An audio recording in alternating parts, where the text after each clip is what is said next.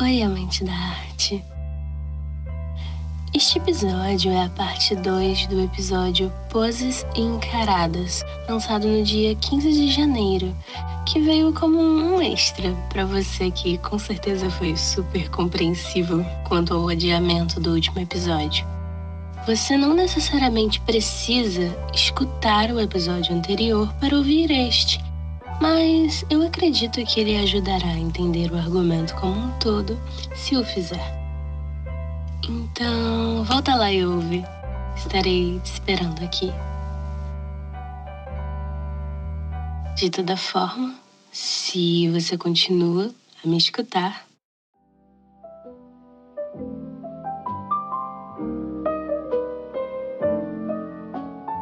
Bem-vindos ao Descriarte, o podcast que lhe propõe uma maneira de sentir as artes de forma não visual. O foco é para pessoas cegas e com baixa visão, mas não vai embora caso seja uma pessoa sem essas características.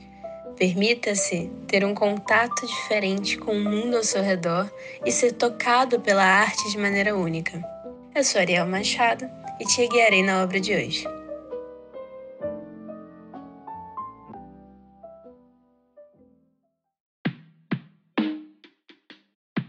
Bom, no último episódio discutimos como Manet utilizou-se da estética das obras renascentistas que eram consagradas em sua época para fazer uma paródia e comentários sobre o costume da metade final do século XIX na França, e que hoje em dia sua arte é consagrada. O que vamos abordar nessa segunda parte é que, mesmo sua obra sendo inovadora para a época em diversos sentidos, ela não desafiava um dos principais pontos da história da arte europeia: o retrato da mulher enquanto objeto a ser visto. Todas as obras explicitam o pensamento de sua época e são fundamentais para entendermos a sociedade que vivemos hoje. No episódio 2, discutimos sobre como a mulher é considerada o outro passivo. Neste programa, discutiremos como tudo o que é veiculado gera naturalizações de imagens e ideias específicas na mídia de massa, de como há uma conexão direta entre a manutenção do patriarcado supremacista branco e as representações de mulheres e pessoas não brancas em nossa sociedade.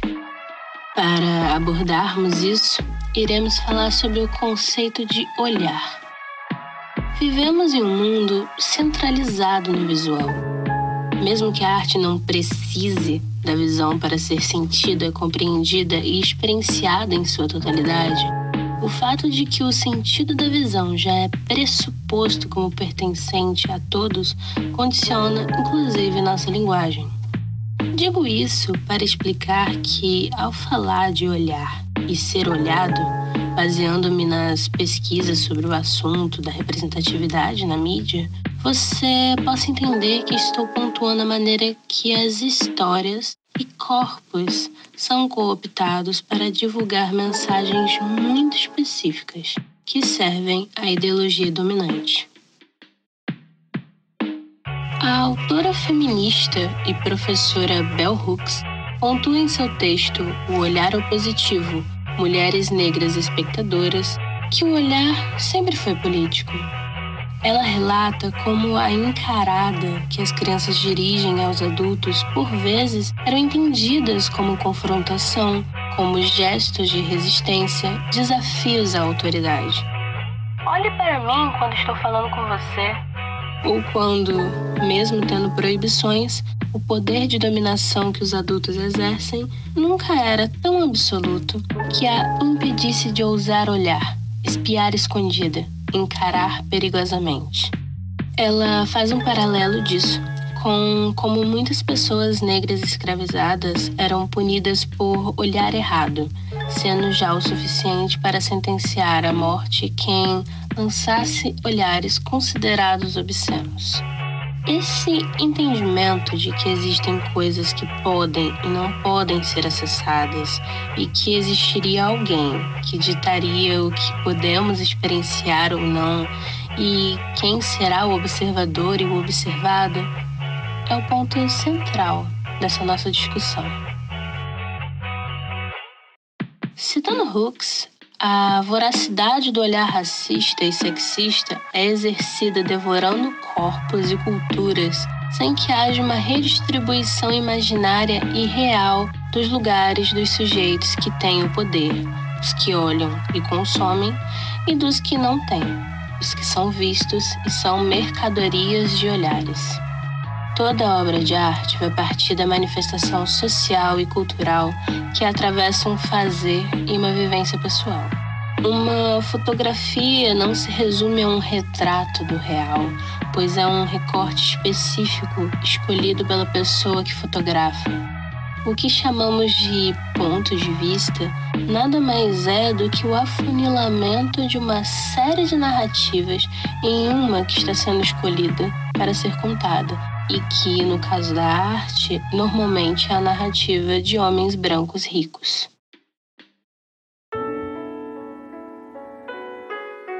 No livro Modos de Ver, do autor e crítico de arte John Berger, ele fala claramente que dentro da história da arte europeia, os homens agem e as mulheres aparecem. Os homens olham para as mulheres, mulheres se veem sendo olhadas. Isso determina não apenas a maioria das relações entre homens e mulheres, mas também a relação entre mulheres consigo mesmas. A mulher se torna um objeto a ser visto, tanto que a categoria de pintura a óleo na arte europeia, em que a mulher é o assunto, é a categoria do nu artístico. Em inglês, esta distinção fica mais evidente quando John coloca a oposição entre naked, que seria pelado, digamos, e nude, que seria o nu artístico. Enquanto estar pelado é ser a si mesmo, o nu artístico é estar sem roupas para os outros. Um corpo nu tem que ser reconhecido como um objeto para ser reconhecido como um nu artístico. Estar sem roupas é estar sem disfarces, mas ser um nu é quando toda a sua pele, cabelo, postura se torna um traje, um figurino, uma forma de vestimento. Na pintura europeia, o protagonista da obra não é pintado, ele é o espectador, onde tudo é feito para ele. O jeito essencial de ver mulheres, a forma de como a imagem é colocada, não mudou. Mulheres são retratadas de forma bem diferente dos homens, não por causa de seus corpos serem diferentes, mas por conta do espectador ideal ainda ser um homem cis. Há um tempo atrás, algumas pessoas pegaram capas de quadrinhos e colocaram os heróis nas mesmas posições das heroínas. E isso gera uma estranheza, pois não se espera que um corpo masculino seja retratado de maneira hipersexualizada, com contorções de postura para mostrar seios e nádegas ao mesmo tempo no frame. É útil notar que outras tradições não europeias, como a arte indiana, a arte persa, a arte pré-colombiana e a arte do continente africano, como os yorubás e a arte egípcia, a nudez não é representada desse jeito geralmente é representada como um tema de atração sexual, amor entre duas pessoas ou como características de vestimentas apenas. Para analisar a forma de retratar mulheres em nossa cultura, a autora feminista e crítica cinematográfica Laura Murphy cunhou o termo male gaze, que significa olhar masculino e é o ato de representar as mulheres e o mundo nas artes visuais e na literatura a partir de uma perspectiva masculina heterossexual, que apresenta e representa as mulheres como objetos sexuais para o prazer do observador, hétero, homem, cis e majoritariamente branco. Male gaze não é apenas quando um personagem masculino olha para uma personagem feminina e a câmera pega o ponto de vista e acompanha o corpo da personagem, mesmo que isso seja um aspecto da teoria. O termo é sobre como homens cis filmam mulheres. E a tão repetida nas redes a famigerada pergunta: e os homens?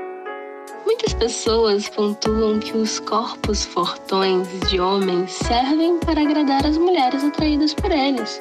Mas, tal como mulheres sáficas, que é um termo que engloba pessoas pansexuais, bissexuais e lésbicas, podem acabar se atraindo por uma representação sexualizada de uma mulher na tela, elas não são o público-alvo, são mais um efeito colateral. Devemos pensar que homens que comandam a indústria há séculos, então homens decidiram representar os ideais de masculinidade daquele jeito. É uma satisfação pelo aspecto narcisístico, o prazer em se ver, se projetar naquela pessoa. O fascínio de ser representado, mesmo que esse ideal masculino não seja atingido pela maioria dos homens e gere apenas mais pressão e sofrimento para alcançar este ideal. A linguagem dos filmes foi feita de homens para homens. Logo, um female gaze não existiria, de fato, na visão de Murphy. Então, temos homens que, por terem o controle da narrativa, colocam o ideal projetado de masculinidade na tela.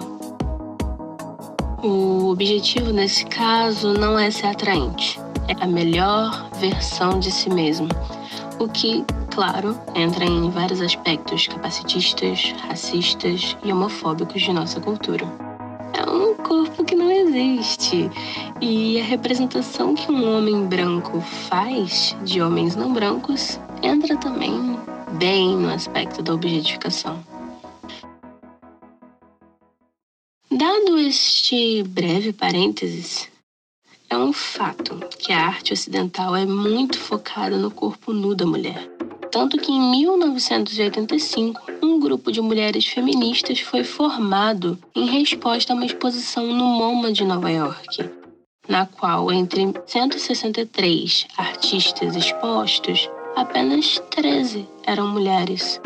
O curador do MoMA, na época, havia dito: qualquer um que não foi chamado deve repensar sua carreira, onde ele, em inglês, marcou o gênero para his career onde his é um pronome masculino.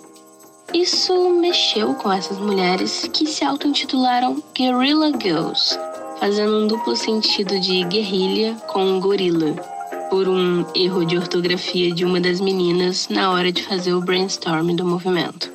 As Guerrilla Girls usam máscara de gorila em toda aparição em público e se identificam como vingadores mascarados e consideram o anonimato importante para preservar suas carreiras. Então também adotam o nome de mulheres artistas. Elas colam lambes, que são cartazes colados na rua com um grude, que é feito basicamente de cola branca e farinha, para levar suas mensagens às pessoas. Usam o humor e as estatísticas para tentar mudar nossa mentalidade. As Guerrilla Girls defendem que todas as decisões estéticas têm valores envolvidos. E se essas decisões são feitas pelas mesmas pessoas, não se está construindo uma história da arte, e sim do poder. Uma das obras que vamos trazer hoje é a clássica As Mulheres Precisam Estar Nuas para Entrar no Metropolitan Museum, de 1989. A obra é uma impressão digital sobre papel e mede 28 por 71 centímetros. Seria mais ou menos do seu cotovelo até a ponta dos dedos de altura e do seu ombro à ponta dos dedos de comprimento. É uma imagem de fundo amarelo que tem no canto esquerdo uma reprodução em preto e branco de um corpo feminino nu, só que com uma cabeça de gorila sendo uma releitura da obra A Grande Odalisca, do pintor Jean-Auguste Dominique Ingres, onde vemos uma mulher de pele clara, deitada, sobre panos de seda que aqui estão pintados de rosa, de costas para o espectador, com o corpo apoiado no cotovelo esquerdo e a mão direita segurando um leque com penas de pavão. No braço direito, vemos a lateral dos seios e as pernas da odalisca, então, com os joelhos flexionados, onde seu pé esquerdo pousa sobre a canela direita, e podemos ver as solas da moça. No lugar da cabeça original da odalisca, temos a máscara tradicional das Guerrilla Girls, o gorila com as presas à mostra olhando para a direita, onde temos a seguinte mensagem em letras pretas e em inglês. As mulheres têm que estar nuas para entrarem no Beach Museum? Abaixo, na altura dos pés da personagem, em preto, temos a frase: Menos de 5% dos artistas da seção de arte moderna são mulheres, mas 85% dos nus são femininos. Tendo as palavras 5%, artistas, 85% e nus destacadas em rosa. Abaixo disso, no canto inferior direito, o logo das Guerrilla Girls, que é uma fonte bold condensada, onde os dois Gs recebem um destaque maior, e a frase A consciência do mundo da arte, em tamanho menor, ao lado do logo. Esta obra foi atualizada em 2012 e os dados eram: apenas 4% das artistas eram mulheres, mas 76% dos nus eram femininos no Meet Museum. O grupo veio expor no MASP, o Museu de Arte de São Paulo. E eu fui nessa exposição e. Que saudade quando a gente podia ir no museu. Mas enfim. E elas fizeram uma releitura desta obra, especialmente para o acervo do MASP, onde no local do texto anteriormente descrito, lemos: As mulheres precisam estar nuas para entrar no Museu de Arte de São Paulo? Apenas 6% dos artistas em exibição são mulheres, mas 60% dos nus são femininos. Você pode até pensar que 60% é um número otimista em relação a outros museus, mas o curador do MASP explicou que no acervo deles tem muitas imagens do bebê Jesus nu, o que diminui os números dos nus femininos. E sabemos que a intenção não é a mesma, né? As Guerrilla Girls também citam pessoas não brancas. Estas que, pelo olhar do europeu e dos estudos da história da arte, sempre tiveram suas obras diminuídas relegadas à mera inspiração de pintores, como as aquarelas japonesas, que inspiraram pintores impressionistas, ou as máscaras africanas, que inspiraram os cubistas, ou retratadas com todo o teor orientalista e estereotipado, ou até mesmo colocadas como artesanato como se artesanato deixasse de ser arte fosse algo de menos valor. Por muito tempo, a história foi de homens brancos, e agora estamos questionando e apontando essa falha para que possamos consertar.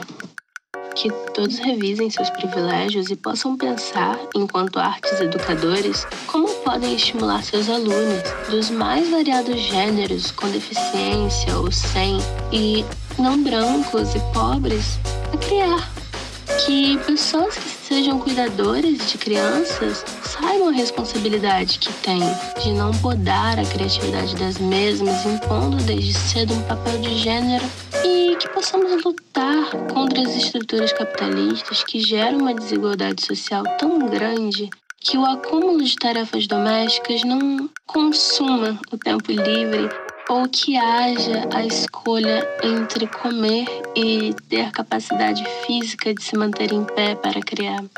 Um mundo onde tenhamos oportunidades iguais e, sendo assim, sonhos não morram antes mesmo que tenham a chance de nascer. Sobre essa questão do papel social como estímulo para artistas, tem um texto muito interessante da Linda Nochlin que tem o título por que não houve grandes mulheres artistas? Onde ela argumenta que essa pergunta é só a ponta do iceberg.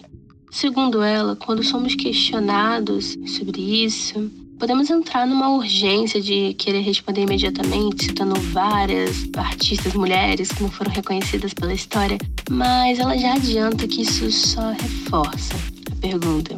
Também é discutido a questão de uma arte feminina, mas nenhuma artista se prendeu em um estilo e podemos discutir o que é arte feminina. Linda pontua. Se as mulheres de fato tivessem alcançado o mesmo status que os homens na arte, então o status quo estaria bem. Porém, na realidade, como todos sabemos, as coisas como estão e como estiveram nas artes, bem como em centenas de outras áreas, são entediantes, opressivas e desestimulantes para todos aqueles que, como as mulheres, não tiveram a sorte de nascer brancos, preferencialmente classe média e acima de tudo homens. A culpa não está nos astros, em nossos hormônios, nos nossos ciclos menstruais ou em nosso vazio interior, mas sim em nossas instituições e em nossa educação entendida como tudo o que acontece no momento em que entramos neste mundo, cheio de significados, símbolos, signos e sinais.